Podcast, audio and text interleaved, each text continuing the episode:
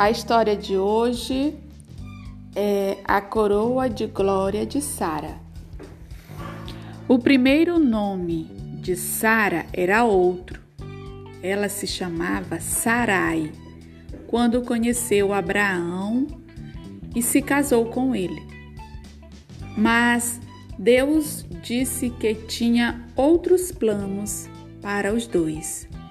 Deus mudou o nome de Sarai para Sara, que significa princesa.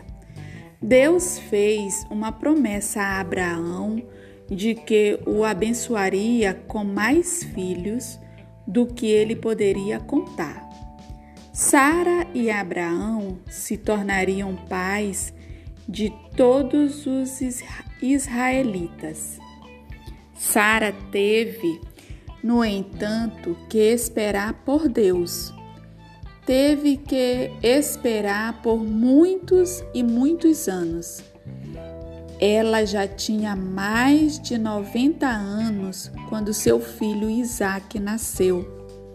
Sara finalmente entendeu que Deus tem o poder de transformar uma menina comum em uma princesa.